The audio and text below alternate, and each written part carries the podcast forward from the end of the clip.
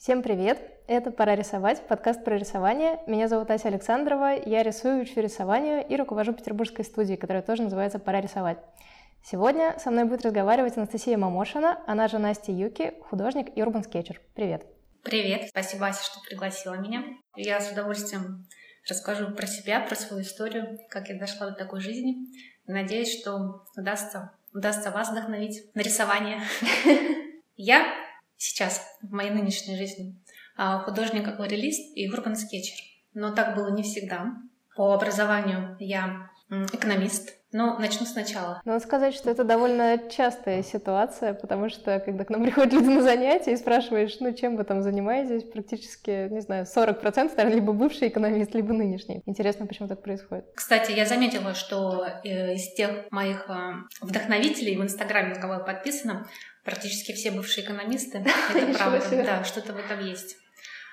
А, я всегда любила рисовать. В детстве я училась в художественной школе. И даже как э, лучшая ученица выпросила для себя особую привилегию остаться на второй год, чтобы подольше не выпускаться. Потому что, ну, это было классно, три часа. Три раза в неделю по три часа ходить рисовать в отличной компании. Но потом, когда пришло время поступать после школы, выступила моя мама, которая сказала, что нет, художником быть нельзя, будешь сидеть на Невском рисовать портреты. А в принципе, в то время, это было еще до Инстаграма, это еще было до массового распространения интернета, чем мы тогда знали, да, про рисование? Ну да, да, да. А, тогда были и другие материалы, и техники другие. Ну, решение было логичным, я поступила в Финек, но я выбрала самую творческую специальность — маркетинг, и не жалею. И после окончания я много-много лет работала маркетологом-аналитиком в консалтинге. А, работа от проекта до проекта, днями, ночами. Интересно было. Ты рисовала в это время или нет, забросила? Нет, я лет 10 не рисовала. Я думала, что я уже окончательно утратила навыки. Ну и плюс у меня не было потребности. А потом, как в жизни любой девушки, у меня начался новый период, декретный. У меня два сына. И, конечно же, потянула на творчество. Конечно же, я начала с вышивания крестиков. Думаю, все молодые мамы через это проходят. Любую женщину, материнство, да, оно перезапускает тебя. И я вдруг поняла, что я хочу заниматься тем, к чему у меня лежала душа в детстве, чем я могла заниматься бесконечно, от чего я не уставала. И это были две вещи. Это рисование и иностранные языки. И тогда я поняла, что я не буду счастлива, если не начну учить испанский язык. И, собственно говоря, испанский язык, он был катализатором для всего, в первую очередь для рисования. Я, как я уже сказала, лет 10 ничего не рисовала, у меня даже не было уже материалов, ничего не сохранилось, но мы поехали в Испанию, и я осознала острую потребность пойти в ближайший магазин, купить блокнот, купить дешевые цветные ручки и начала зарисовывать все, что я видела вокруг, там пляжи, ракушки, площадки детские, домики. И это были смешные каракули, это было все 4 года назад. Это были смешные каракули, на которые сейчас без слез не взглянешь. А потом я смелела, купила цветные карандаши, немножечко подкрашивала. Ну, это опять же были маленькие блокнотики, 9 на 13 сантиметров. И... Мой любимый формат. И как за последние вот три года я перешла от маленьких каракулей до больших акварельных работ, до уже э, серьезных иллюстраций, скетчей. А, в принципе, то, что я называю «любя скетчи», своей работы, на самом деле это вполне полноценная иллюстрация, и для меня слово «скетч» — это не уменьшительно ласкательно от картины, да, от иллюстрации, а это отдельное направление, самодостаточное, которое, мне кажется, сейчас очень популярное и очень доступно для любого уровня подготовки. А ты можешь чуть-чуть описать, как происходило вот это вхождение обратно в рисование? Мне просто э, интересно, это еще и с точки зрения педагогической, потому что очень многие из тех, кто приходят учиться рисовать, ну или вообще даже просто об этом говорят, не обязательно приходят учиться, это люди, которые тоже в детстве рисовали, причем многие даже ходили в художественную школу, и потом они много лет не рисовали, и вот сейчас думают снова начать. И мне интересно, как это все-таки происходит. Это больше с нуля или в какой-то момент актуализируются прошлые навыки, и тогда уже да, как бы ты делаешь как бы не с нуля, а на основе того, что было когда-то? А в моем случае Наверное, просто ну, так карта легли, все сошлось э, в одной точке, в одном месте. а именно вот какое-то мое новое пробуждение, да, вот благодаря испанскому языку, потому что я сегодня буду много говорить про иностранные языки. Нормально. Иностранные языки — это хорошо. С испанским я себя уже довела до такой стадии, что я думаю на испанском, иногда думаю, господи, как это сказать по-русски. Я постоянно слушаю музыку на этом языке, и все, все цвета, все мои любимые цвета тоже идут из этого языка. Есть же фраза про то, что человек совмещает в себе столько личностей, сколько языков он знает. И вот моя новая личность, ну, там, Настя как художница, это как раз вот Настя, которая говорит по-испански. Mm. Для меня возвращение к рисованию было постепенным.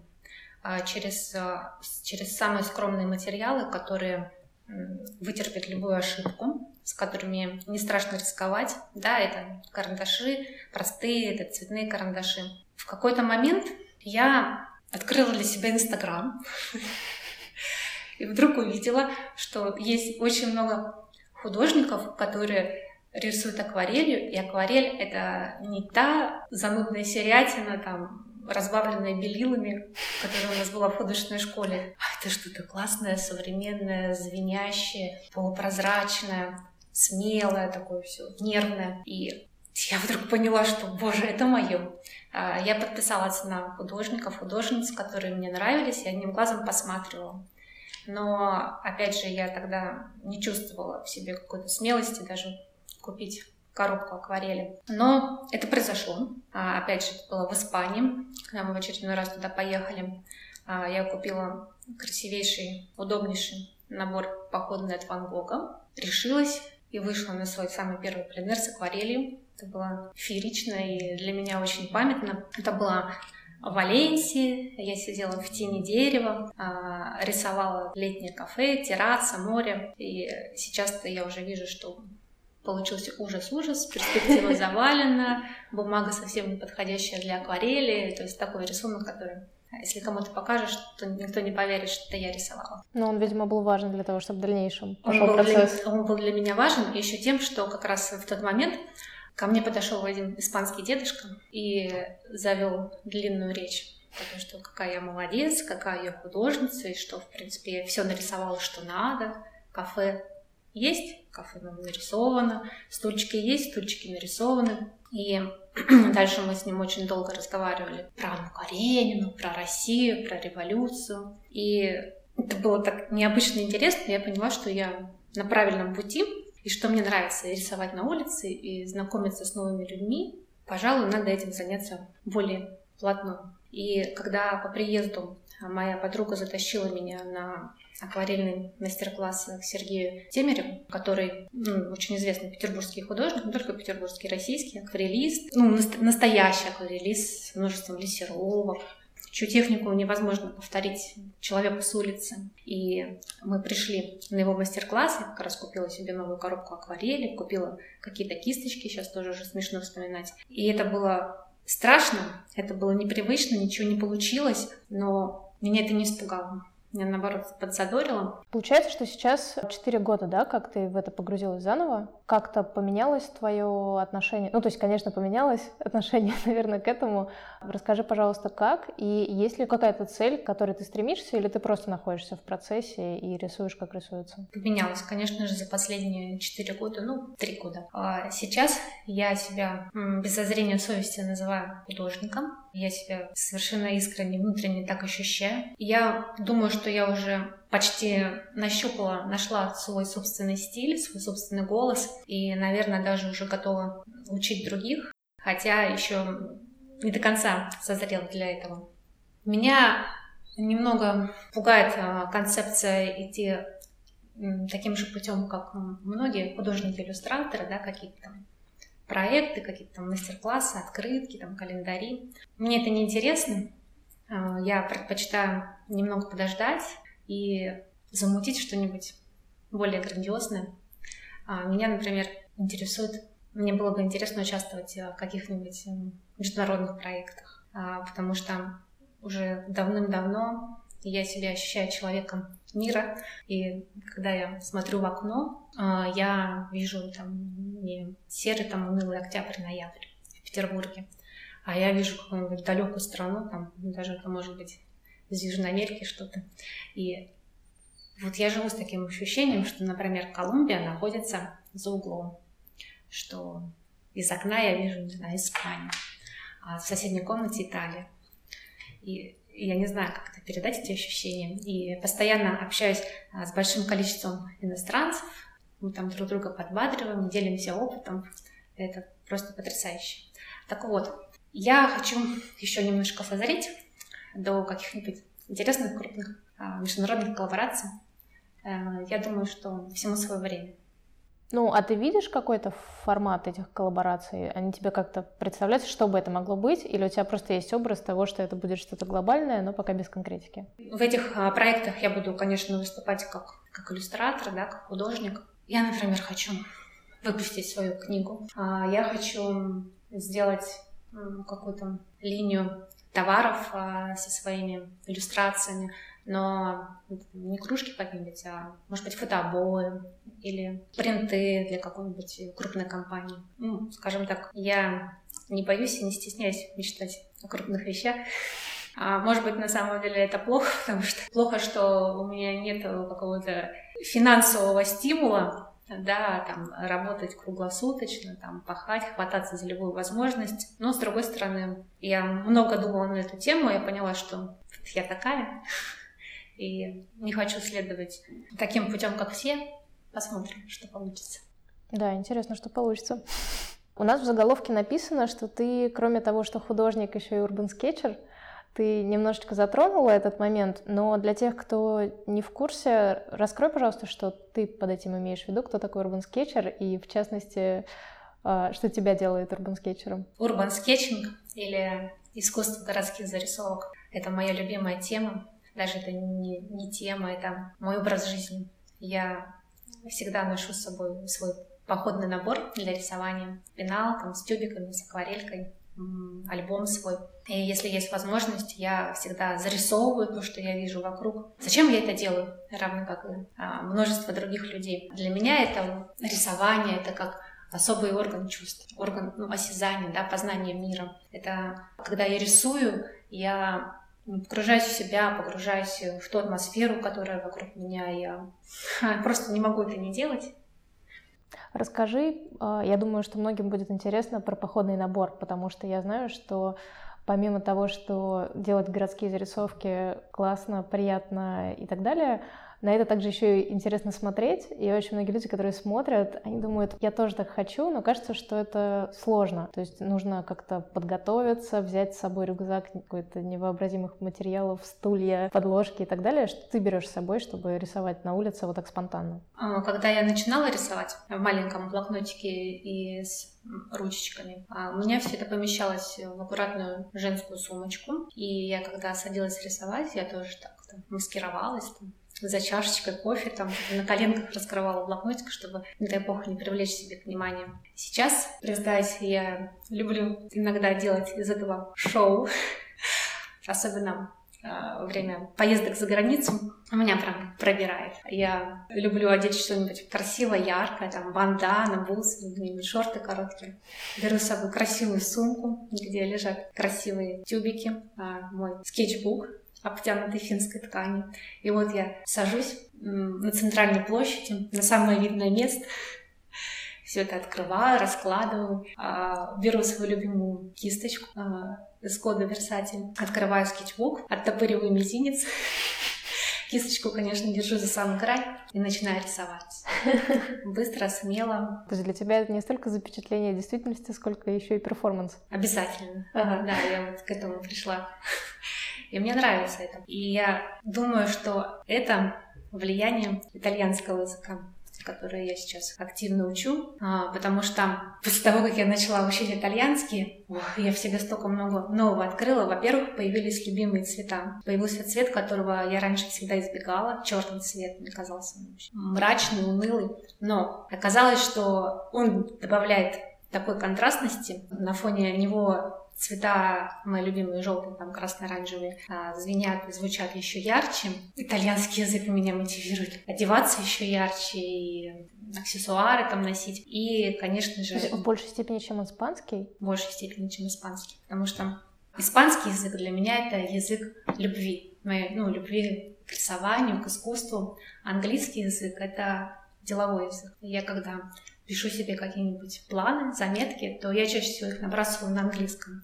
И когда я слушаю всякие обучающие материалы, и в том числе а, курсы по иностранным языкам, ну, по английскому, по испанскому, то я тоже их лучше усваиваю, если они на английском. Mm. А итальянский для меня язык моды.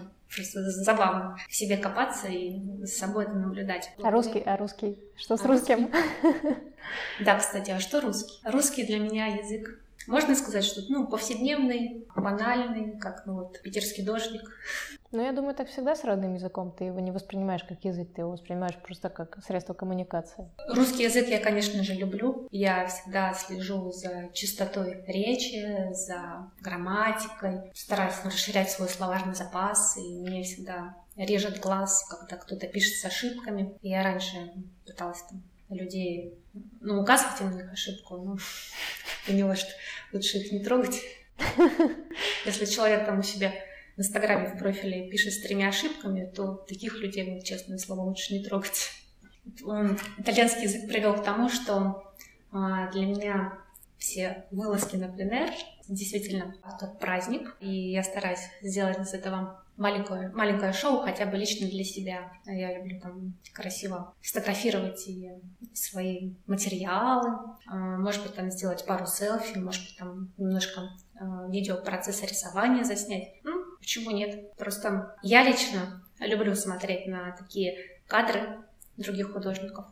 И если людям нравится смотреть, а мне нравится это все снимать, но мы нашли друг друга. Просто идеальная ситуация. Да, идеальная ситуация. А по поводу моих материалов, так как у меня опыт накоплен огромный в рисовании пленера, то все, что я ношу с собой в пенале, и сам пенал, все выверено до миллиметра, это только самые лучшие друзья.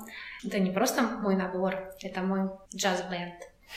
У каждого материала свой голос, там, свой характер и своя роль в моем скетче. А, то, что я рисую карандашом сначала, оно не перекрывается тушью. Я рисую, сейчас я рисую изографом, заправляю его водостойкими чернилами и рисую. А то, что я все линии, которые у меня нарисованы изографом, да, ну, графиком, она не перекрывается, не закрашивается акварелью. Я стараюсь совмещать ну, разные виды кисточек, соответственно, разные виды заливок, штрихов, чтобы каждая работа, каждый рисунок, каждый скетч, если так угодно, был не рисунком. Это была как застывшая музыка. Это как в песне есть и вступление, и припевы, да, куплеты повторяющиеся, и ритм какой-то, так и в рисунке можно провести аналогию. То есть ты имеешь в виду, чтобы в рисунке был виден, грубо говоря, процесс его создания? Или, или это про другое? Нет, чтобы, чтобы глядя на рисунок не было, не было скучно. Mm. Чтобы глаз у тебя перемещался с одной точки в другую, чтобы ты, с одной стороны, воспринимал его как целое, но с другой стороны, видел отдельные компоненты. И если тебе понятно направление мысли художника, то, к чему он хочет привлечь свое внимание, то я считаю, что это успех. И на самом деле я люблю использовать чистые открытые цвета, практически не смешивая потому что производители, особенно там, крупных да, брендов европейских, они уже позаботились о том, чтобы намешать красивые благородные смеси. И зачем их душить, смешивать там по пять а, по пять красок, которые так уже там содержат по два-три пигмента. Для меня это немного странно. И в этом-то тоже есть какая-то проблема, потому что когда люди просят меня научить их, как рисовать так, чтобы была свежесть, какая-то неубитость, чтобы сочность была. Я понимаю, что я обязана сейчас этим именно тому выбору красок, который я сделала, что желтый может быть разным.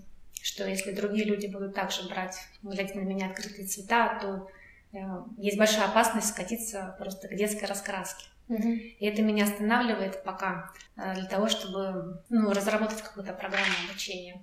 Пока не знаю, как людей научить видеть и чувствовать цвет. Но это же нормально, мне кажется, когда какое-то обучение, оно в себя включает необходимость использовать определенные материалы. Но это полезное знание, когда тебе преподаватель говорит, что вот это получится только этими материалами, другими не получится. Ну да, наверное, но здесь опять же я ставлю себя на место людей, которые только-только начинали рисовать, и так страшно их перегрузить ненужной информацией.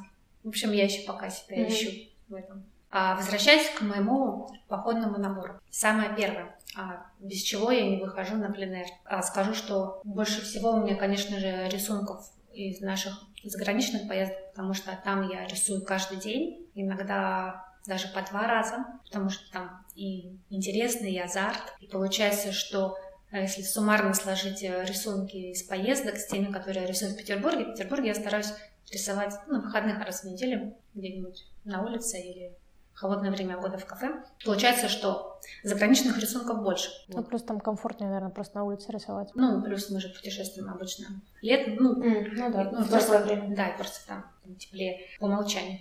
Так вот, без чего я не выхожу на пленер? Первое и самое главное. Главное для того, чтобы войти в нужное состояние, поймать кураж, это надо прекрасно выглядеть. одеть там свою любимую одежду, в которой ты себя чувствуешь королевой. А может быть, там какие-нибудь серьги, там, не знаю, колье, браслеты, кольца, ну, все что угодно. А все, в чем ты не стесняешься, привлечь к себе внимание. А дальше я беру свою сумку и кладу туда походный акварельный набор, пенал, в котором а, несколько самых любимых тюбиков мой изограф, карандаш, резинка или клячка, прищепы для скетчбука. А, я э, рисовала и в скетчбуке, который сама делала, из своей любимой бумаги акварельной, и просто в альбомах. Какая бумага? Какую рекомендуешь? Я рисую всегда на бумаге плотностью 300 грамм, и так как я рисую изографом, то я беру целлюлозную бумагу, чтобы на хлопковой бумаге хлоп... волокна, чтобы не забивали mm-hmm. кончик изографа, ну и плюс дороговато рисовать на хлопке. Ну и, наверное, она гладкая должна быть, чтобы изограф нормально рисовал? Или не обязательно? Нет, обычно фактура графин, mm. самая популярная. Я рисую, рисую в альбоме на отдельных листах, потому что мне нравится их потом оттуда вынимать и оформлять, или вешать, или часто бывает, что у меня работа просит купить. Естественно, это не сделаешь, если ты нарисована в скетчбуке. И сейчас я себя комфортнее всего чувствую в альбоме формата А3. Подожди, А3 это одна страница или в развороте А3? Нет, это, это альбом с отдельными листами А3. Ого. Да, такой уже получается king size. Ну да, да. Но там я могу просто разойтись на полную катушку, там я могу э, набрать побольше краски на свою любимую кисточку, и это можно уже и побрызгать, так что брызгами ты не, не уделаешь пол листа. И свой красивый наряд. И свой красивый наряд. А, всегда у меня с собой стаканчик для воды складной, бутылочка с водой. Обязательно, как это литературно сказать, мы, естественно, художники называем это подпопник. А, ну подпопник. Подпопник, да, подпопник. Что ж, каким бы он ни был. Главное, чтобы функция выполнялась. И самое главное, чтобы каждая вещь, которую вы с собой берете, она вас вдохновляла и была, как я это называю, чтобы она была сексуальной. Но это не мой термин, это еще Стив Джобс жаловался да, на то, что моя любимая его фраза, на то, что э, в наше время все вещи превратились в отстой и перестали быть сексуальными. Вот. Поэтому ну, каждая вещь должна реально вдохновлять. И тогда вы будете творить с удовольствием, тогда не будет э, никаких отвлекающих факторов, а ты сказала про походный набор акварельный. Ты же в основном пользуешься акварелью жидкой, да? Ну, не жидкой, это пастообразной в тюбиках. Или этот походный набор это как раз это твердая акварель? А, походный набор это маленькая коробочка, в которой выдавлены все мои самые любимые цвета. А, то есть уже который просто заранее подготовила? Да, угу. да а, коробочка от Ван Гога. Э, там уже почти ничего не осталось от исходных красок. Но я с собой беру маленькие тюбики тоже, потому что я подсела на рисование краской прямо из тюбика, когда макаешь, и полусухой кисточкой получается очень интересные мазки, которые и сама кисточка задает их характер, а также фактура бумаги тоже помогает себя выразить. А, мне нравится рисовать а, тонкой кисточкой, линером, так, как я это бы делала карандашом. Рисовать графику акварельной кисточкой и краской из тюбика — это просто кайф. Рекомендую всем попробовать. Для этого действительно, наверное, лучше большой формат, потому что на маленьком, на маленьком, наверное, сложно. Большой формат, ну, А4 — это минимальный формат. Mm.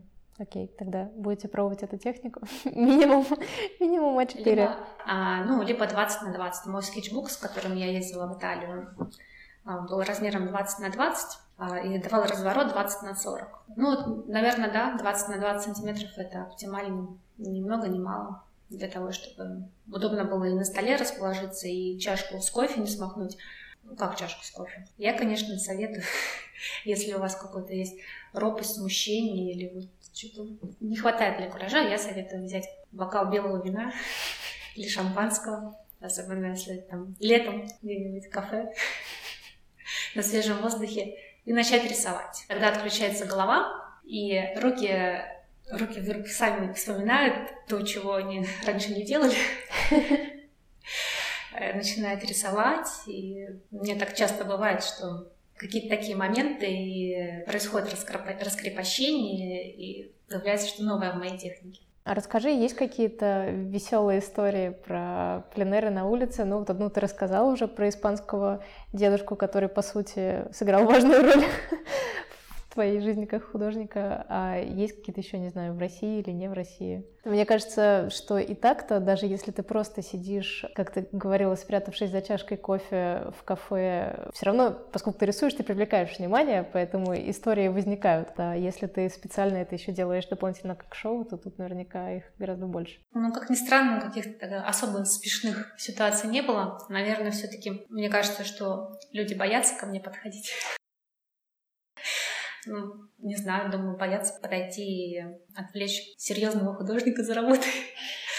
Ну, это не касается, конечно же, китайских туристов. А, да, естественно. Да, которые... Которые просто с тобой будут фотографироваться. Считают, да, своим долгом фотографировать тебя со всех сторон. Ну, конечно, в первую очередь вспоминается история заграничная, потому что здесь, у нас в России, я хоть и много рисую, но ко мне никто не подходит. И я сама стараюсь никому не подходить, если вижу, что кто-то рисует, э, потому что есть какой-то негативный опыт, когда люди смотрят на тебя в ужасе, кричат там, не знаю, прикрывают руками, говорят, что ой, у меня еще не готово, ты смотреть нечего, и вообще идите. Это нормальная ситуация абсолютно. Ну ладно. А за границей люди гораздо более открыты, они спрашивают, а что это, чем ты рисуешь, и откуда ты.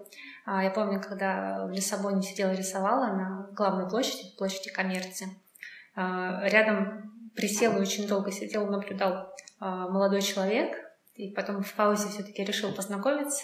Мы разговорились, он оказался из Уругвая, и вот мы с ним там как-то долго болтали. А потом он спрашивает, ты откуда?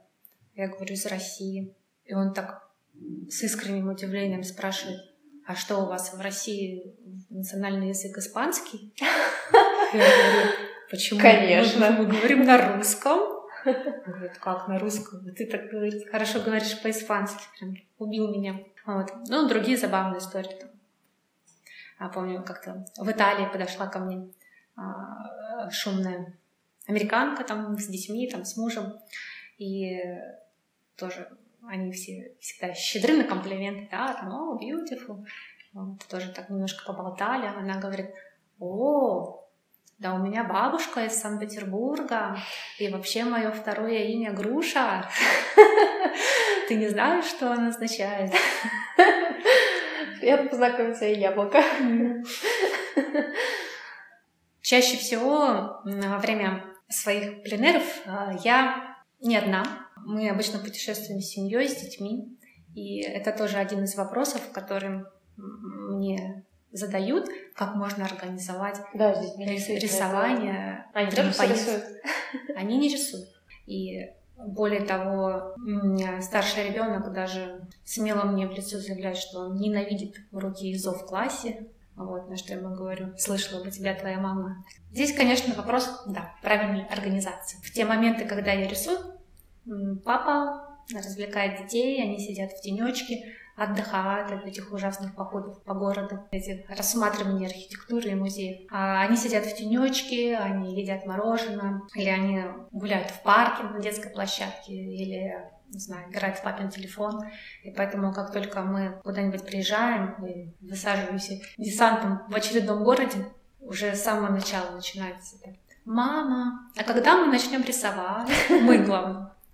Это называют, что мы все сидим рисуем. Мама, посмотри, какой вид. Не хочешь его нарисовать? Так что у меня есть два помощника.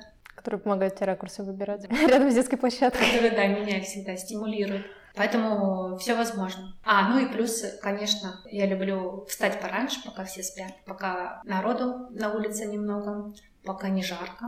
Я люблю вставать в 6.30, в 7 и выбираться порисовать, и потом возвращаться уже довольный, завтракаешь, идешь дальше по своим делам. Но я замечала, что по своему опыту единственный способ, если путешествуешь не один, порисовать действительно столько времени, сколько хочется, это просто организовать спутникам какой-нибудь досуг. То есть просто предложить им варианты, которые можно заняться, убедиться, что у них в телефон скачаны все сериалы, которые хочется посмотреть, и тогда спокойно рисуешь, сидишь, и никто не расстраивается. Это правда. Например, если мы едем вдвоем с мужем куда-то, рядом, а, то пока я сижу рисую, он успевает обойти все ближайшие кварталы, там все изучить, где какие кафе, рестораны, там дома.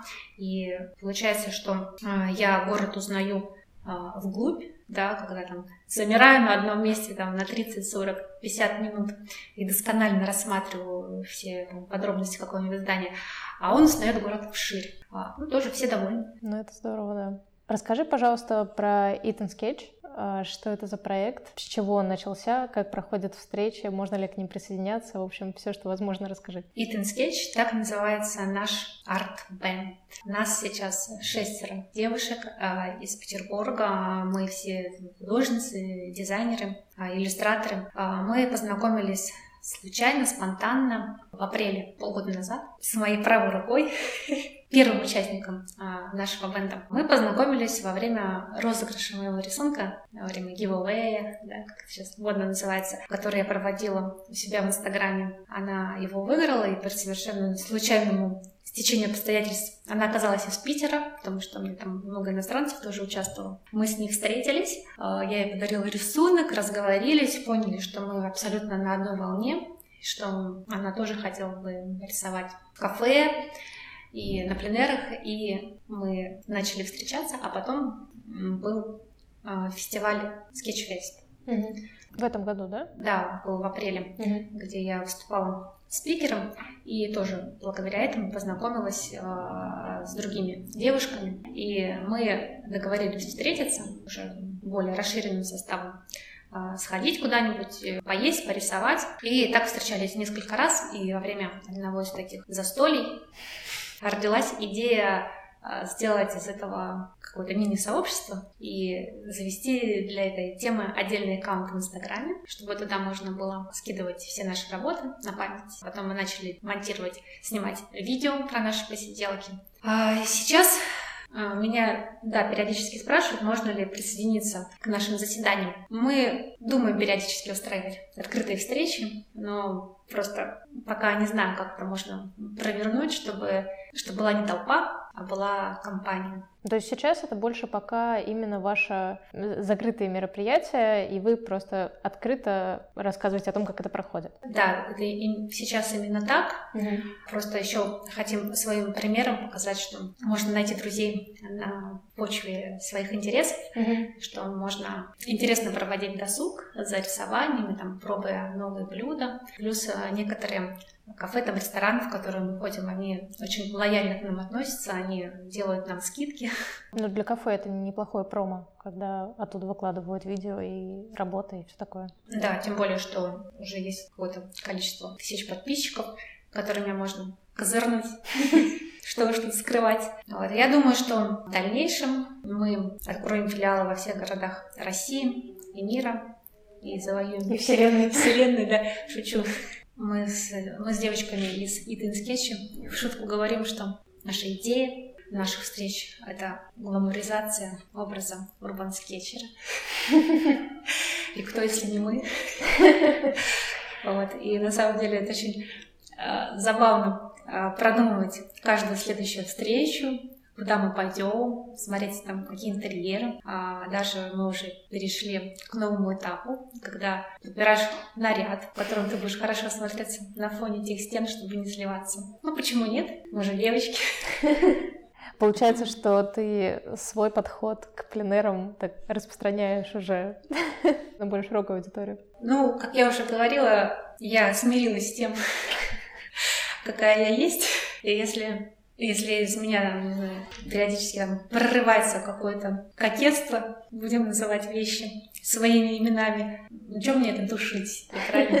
Конце концов, как мне, как говорила одна знакомая, Настя, у меня есть сын, мне уже ничего не страшно, я вообще не боюсь ни за какие проекты брать. Вот, а у меня, у меня два сына, мне уже, мне уже терять нечего, мне уже а, поздно там проявлять какую-то ложную скромность, стесняться. Ну, какая есть, такая есть. Слушай, надо будет как-нибудь объединить э, Итан Скетч и Карандаш и Булочку. Вы будете такие красивые, гламурные, а мы такие, такие со своими блокнотами.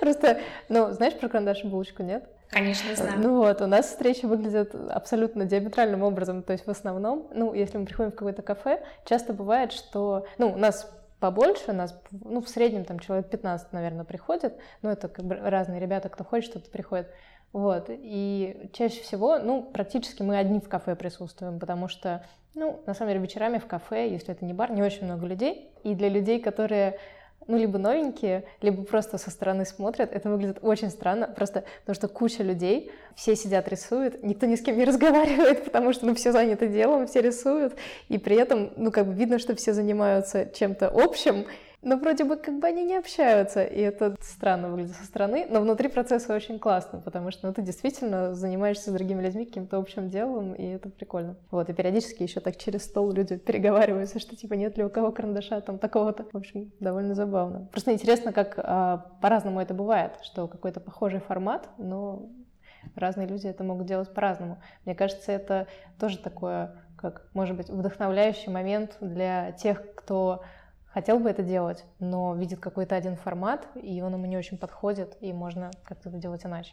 Угу. Просто для нас это еще э, а, возможность э, в выходной день сбежать от семьи, от детей, mm что уж тут говорить, э, встретиться с подругами и не просто там за бокалом вина обсудить детей, шмотки и прочее, да, нам как бы это не очень интересно. Мы обсуждаем акварели, там, тюбики, бумагу обсуждаем, там, кисточки разные, и заодно пробуем какие-то новые блюда, и заодно это все зарисовываем. Это просто очень интересно. Давай перейдем к такой теме, как коммерческие проекты. Ты говорила о том, что бывает, что твои работы просто покупают, ну, готовые работы. А делаешь ли ты работу на заказ, и если да, как это обычно выглядит? Не скажу, что там есть много о чем рассказывать в плане коммерческих проектов. Сейчас у меня мои любимые, любимые партнеры из Москвы, Art Flash, мы с ними делаем коллекцию одежды, э, свитшот, там, платки, футболки для, а, с моими иллюстрациями. И сейчас они продаются в заряде, там будет несколько магазинов, даже будет наш собственный корнер, а, ну, то есть отдельная стойка именно с, с моими картинками. Но ты это делаешь специально для этих принтов или это просто использование тех работ, которые ты уже сделала и просто их реализация? Я специально для них рисую. Mm-hmm мы э, сделали коллекцию под названием «Две столицы», и, соответственно, там э, виды Москвы и Петербурга. Другой мой любимый проект, он называется, по-русски называется «Портреты домов», но это, конечно же, на иностранцев рассчитано, да, house portraits, потому что там у нас люди в основном живут в многоэтажных домах, и им неинтересна такая идея, как э, заказать портрет своего дома. Мне очень нравится эта тема. Люди присылают фотографии того дома, где они живут, там рассказывают историю, рассказывают, а, почему именно там важно то или иной момент нарисовать. Это частные дома в основном бывают да. или разные? Нет, это частные дома, коттеджи, там, угу. виллы. Вот мне очень нравится рисовать, и мои работы сейчас в разных странах мира висит. От Америки до, до Швеции, до Франции, даже до, до Южной Африки. Ого! Такая география. Да, слушай, здорово, интересно. Я не встречала такое направление, как портрет домов. Портреты домашних животных, портреты людей, портреты домов, да. Классно. Это, это напрямую идет из моей любви к архитектуре, потому что я упоротый урбан скетчер, который с удовольствием будет вырисовывать каждый кирпичик, каждое окошко, каждую там дверную ручечку. Мне это никогда не надоедает. А, точно так же, как э, ботанические да, иллюстраторы могут рисовать на каждую прожилку, у каждого свои интересы. Mm-hmm. И поэтому, конечно же, это моя любовь к архитектуре чувствуется во всех этих деталях. Это направление как раз для меня. А расскажи, пожалуйста, что за история с офисом BBC и твоей работой там? Как так вышло и что это вообще? Удивительная и забавная история. Зимой, а, в январе, а, я участвовала в акварельном марафоне от Калачева угу. в котором, наверное, участвовала вся страна. Весь Инстаграм участвовал, по-моему. Кишмя кишел. И я сейчас пытаюсь проанализировать, в чем причины были а, такого повального интереса, потому что после этого еще было, да, до сих пор проводится много разных марафонов, но тогда был всеобщий порыв. Это, может быть, тогда и были праздники новогодние, в смысле, были выходные у людей, нет? Ну и плюс еще тематика, ну, брошировка. Да, естественно, были новогодние каникулы. Только что показали там свежие серии да, очередного сезона. Ну, плюс кто не любит Камбербэтча. Ну, я тоже в этом участвовала, а, но мне было вдвойне тяжелее, чем остальным, потому что мы как раз поехали э, в наше автомобильное путешествие по Прибалтике, и я там рисовала в гостинице, где-то там, там, где надо было бутерброды делать заливку, я смачивала столешницу в, в ванне, прямо на нее прилепляла лист, вставала в 7 утра, пока дети спят. Ну, ладно, это не важно. И одна из э, тем была портрет миссис Хадсон в исполнении актрисы как зовут? Умарстан. Не помню тоже. Я его а, нарисовала, но в том, в том марафоне я ничего не выиграла, потому что я немного стормозила, неправильно прочитала правила и не выложила свою работу куда надо. Вот. Но мне кажется, что, что наверное, точно какой-нибудь из хотя бы поощрительных призов взяла. Ну ладно, все, нарисовала, выложила, забыла. А, прошло 9 месяцев, а эту работу я повесила у себя в магазине на Etsy. Есть несколько мест, где можно купить мои оригинальные работы и принты. И вот эти а, одно из мест. И дальше это у меня работа. Никто особо внимания не обращал. И листинг уже все вышел в срок годности, он уже пропал из видимости. И вдруг пару недель назад, это был понедельник, я приступила дома к новой работе, решила, что мне надо нарисовать Лондон. У меня просто есть серия а, работ, посвященных городам, в которых я была, и вот я рисую свои впечатления то, как я уже сейчас вижу, как я сейчас могу нарисовать. И я начала работу с Лондоном. А, в этот же день я а, увидела в рассылке, что можно принять участие в бесплатном интенсиве по английскому по сериалу «Шерлок». Я подписалась, потому что ну, кто не любит «Шерлок», британский сериал, плюс это бесплатно. И в этот же день вечером мне приходит письмо, отправленное э, с моего сайта, с формы обратной связи, потому что Анастасия, здравствуйте, вот у вас был портрет миссис Хадсон, я помню, он был где-то когда-то у вас в магазине на Etsy. Скажите, пожалуйста, его можно приобрести, доступен ли он еще? Я вам пишу от имени компании BBC. Ответьте мне, пожалуйста. Выглядит как прикол. Да, я, я в легком шоке, потому что мало того, что от BBC, еще они помнят, что он когда-то был в магазине на Эти, и вообще все в один день. Я отвечаю, что да, все есть, а расскажите подробнее, где, для чего вы хотите купить. Она говорит, а у нас э, компания BBC там в одной из переговорных у себя в центральном офисе в Лондоне устраивает выставку артфана, ну, работ поклонников. Mm-hmm. И ваш портрет миссис Хадсон нам очень понравился, и вот мы бы хотели ему красить. Вот, и имейте в виду, что э, в этой переговорке постоянно встречаются разные продюсеры, режиссеры, актеры, сценаристы. Вот, и вполне вероятно, что они видят вашу работу. Ты уже отправила? Да, я уже отправила. Я была, конечно, в полном восторге и от самого предложения, и от того, как это все случилось. Прям целая история. Ну да, совпадение каких-то обстоятельств. Слушай, здорово. Получается так, что Инстаграм — это основная твоя площадка и как художника, да, и как человека, который изначально получил порцию вдохновения для того, чтобы этим художником стать. Можешь что-нибудь посоветовать тем художникам, которые хотят активности в своем Инстаграме, но выкладывают работы, и там, в принципе, ничего не происходит? То есть им там ставят лайки несколько человек, которые на них подписаны, потому что они их друзья, но ни комментариев, ни какой-то активности, ни прироста подписчиков, ничего не происходит. В общем, расскажи про это. Инстаграм, а, если вы хотите, чтобы была какая-то от него отдача, то это работа. А, если вы хотите не просто там что-то постить, а быть блогером, то надо учиться писать, как это не прискорбно, и учиться красиво фотографировать, и писать э, то, как вы чувствуете, чтобы за вашим текстом была видна ваша личность и ваши мысли. Потому что, э, например, очень многие мужские инстаграмы, да, там просто фотографии, рисунков, ни текста, ничего, одни хэштеги и это, по-моему, скучно и вряд ли стимулирует на какой-то а, диалог, стимулирует на активность в вашем профиле. Надо искать какие-то новые сотрудничества с другими блогерами, комментировать друг другу. Просто э, есть куча разных страничек в Инстаграме, которые учат тому, как правильно работать. Надо правильно подбирать хэштеги. Не самые популярные, но и не самые редкие. То есть, на твой взгляд, хэштеги работают? Работают. Да? Да. По твоим хэштегам ищут э, те, кто репостит площадки, которые занимаются репостингом. Mm. И если у них очень большая аудитория, то тебе за один... За а, то есть, получается, хэштег используется не для того, чтобы просто пользователи искали работу, а для того, чтобы какие-то паблики, грубо говоря, да, в Инстаграме подыскивали себе контент. Да, в первую очередь именно таким образом приходит а, большое количество новых подписчиков, когда кто-то тебя заметил и сделал репост. Угу. Я думаю, просто проблема в том, что многие люди Инстаграм стараются использовать больше как портфолио, наверное. Ну, то есть просто выкладывают работы для того, чтобы можно было дать ссылку на свои работы, но при этом помнят о том, что это социальная сеть, и все равно хотят общения. Ну, еще зависит от того, нравится ли тебе лично а, Инстаграм или нет, удобно ли тебе в нем работать. Например, я терпеть не могу Facebook и ВКонтакте я мало что выкладываю, потому что там и аудитория другая, и там, в случае с Фейсбуком мне еще трудно разобраться, как там с ним работать. А Инстаграм мне нравится, и мое любимое место, там, мирок, моя вселенная.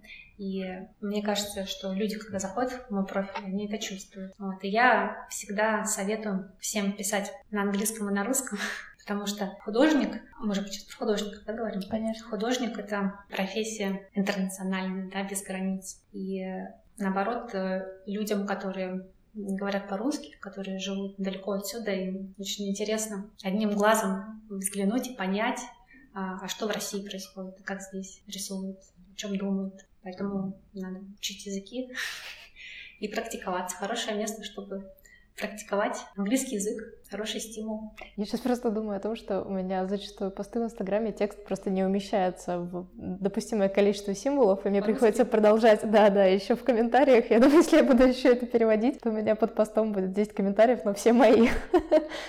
А это тоже, у меня такое часто тоже бывает. Я всегда а, начинаю писать а, комментарии по-английски. Сначала я формулирую свою мысль на английском, и я понимаю, что количество знаков ограничено, и что мне надо еще по-русски туда вписать, и стараюсь сделать текст как можно более лаконичный, потому что мне очень нравится писать. Я в школьные годы работала внештатным корреспондентом в нашей местной газете, мы там mm. ездили, а, интервью брали, даже ездили на радио Модерн, она okay. тогда была популярна, брали интервью в разных диджеев и писали статьи с моей подругой. И даже работали нашем местном телевидении, молодежные программы вели. Поэтому вот какие-то такие журналистские нотки, они проявляются. Вот, и здесь мой Здесь мой блог, здесь моя история. Мне периодически самой нравится пролистывать, смотреть, чем я занималась год назад, о чем думала. А у тебя есть какой-то контент-план, что вот ты думаешь, вот я сейчас опубликую это, а потом хорошо пойдет вот это, а потом вот это, или больше как бы вот как идет, так идет? А, у меня нет контент-плана, хотя, по идее, у тех, кто, для тех, у кого Инстаграм — это основная площадка да, для привлечения там, клиентов или партнеров, а, должен быть. У меня его нет, но я же по образованию и по опыту работы маркетолог, поэтому Для меня контент-план — это нечто само собой разумеющееся, то, что у меня в голове, и я просто мыслю этими категориями. Угу. Ну, то есть ты не прописываешь, но по сути он есть на самом деле. Да, держишь в голове. Да. И я всегда, когда что-нибудь делаю, рисую, там, смотрю по сторонам, а, всегда думаю, может быть, сейчас сделать на всякий случай этот кадр, вдруг пригодится потом, может быть, из него можно сделать какую-нибудь историю, mm-hmm. а, равно как и если что-нибудь рисуешь, то снимаешь, там, фотографируешь в процессе. Почему нет? Расскажи, пожалуйста, чем ты вдохновляешься в том смысле, чтобы это сказывалось на твоем рисовании? Ну, то есть понятно, что поскольку у тебя в основном рисунки с натуры архитектурные или, ну, каких-то мест, то это, наверное, прежде всего места, но вот помимо, может быть, какие-то книжки, фильмы, то есть вот что-то такое, из чего можно сложить представление о том, что тебе близко. А, мне всегда интересно почувствовать и нарисовать это, ну, выразить атмосферу какого-то какого-то нового места. А, мне нравится история про параллельную реальность, а, про то, что у каждой обычной там банальной вещи из, нашей, из нашего окружения а, может быть своя внутренняя жизнь, про то, что город, он живой, что его могут э, населять невидимые существа. Поэтому мне очень нравится история, мне очень нравятся рассказы и повести Павла Курсанова, если вы читали про Петербург. А мне очень нравятся рассказы Борхеса. Я когда смотрю на какое-нибудь местечко, на какую-нибудь улочку, на какой-нибудь дом, который я хочу нарисовать, у меня сразу же в голове всплывает название одного из рассказов Курсана, который называется а, «Скрытые возможности фруктовой соломки». Соломки? Да, фруктовой соломки. Это значит, для меня лично это значит, для меня уже такой, такой девиз – я сразу же начинаю внимательно рассматривать, и что можно извлечь из этого места, а на что я обратила внимание, и что я хочу показать зрителю, который потом будет смотреть мою работу. Mm-hmm. Просто очень часто а, самые обычные вещи под э, взглядом художника обретают свой голос. И для меня как раз вот важно найти что-то необычное в банальном. Mm-hmm банальным, то, что, на что люди обычно не обращают внимания, на что замылен взгляд. Поэтому я люблю рисовать а, не только там центральной площади. Центральной площади я рисую обычно с натуры, потому что там, там обычно красиво, тепло, много столиков. А когда я дома какую-нибудь работу замысливаю, то я люблю рисовать какие-то дворы, а, граффити, что-то такое уже с налетом времени. А, я обычно всегда подбираю много-много референсов а, на эту тему. Я всегда загружаю, открываю Google Maps, гуляю, поэтому города по этой улочке, там с разных ракурсов рассматриваю. И я не рисую просто какую-то иллюстрацию, я всегда продумываю историю, населяю ее разными жителями, там люди или животные, и они меня спешат по своим делам или какие-то действия выполняют. И тоже тут открою маленький секрет. Я, когда смотрю на этот объект в Google, Google Maps, а, я смотрю на людей, которые попадают в кадр, а, смотрю, во что они одеты, там, на каких машинах ездят, или там какие велосипеды, а, какие там собаки гуляют. И я, в принципе, ничего не выдумываю, я просто беру этих случайных прохожих и там, подбираю их таким образом, чтобы что получилось. Вписывались в историю как-то. Вписывались в историю, да. Угу. Получается, что ты не только передаешь какую-то реальность, но еще и как-то ее допридумываешь. Обязательно. Угу. Ну, конечно, да, так, наверное, интереснее. У меня остался последний вопрос, который я обычно задаю гостям. Вопрос этот звучит всегда одинаково, но ответы всегда получаются разные, поэтому очень интересно послушать твой. Дай, пожалуйста, главный совет тем, кто хочет начать рисовать, но не знает, с чего начать. То есть, если бы у тебя была возможность сказать только что-то одно, что бы это было? Первое, с чего надо начать, это если вы хотите начать рисовать или вернуться к рисованию, да, как я, а, надо создать для себя правильное и позитивное информационное поле, которое вас вдохновляет. То есть, ну, самый простой способ, да, с чего можно начать, это э, завести аккаунт в Инстаграме и подписаться э, на тех художников, э, которые вам нравятся. Но здесь важно что? Чтобы, глядя на их работу, вы, вы думали не о том, что «Боже, я так никогда не смогу рисовать», а наоборот думали «О, у него здорово получается». Я думаю, что если я буду учиться, там через год, через два у меня будет не хуже, получаться не хуже. То есть главное, а, чтобы не задушить себе а, это желание начать рисовать с самого начала. А второе — это создать правильный быстрый импульс, а именно найти хорошие курсы или хорошие уроки, или там хорошего учителя, который будет способствовать быстрому старту. А здесь вот я, наверное, проведу аналогию между концепцией там, шведского стола.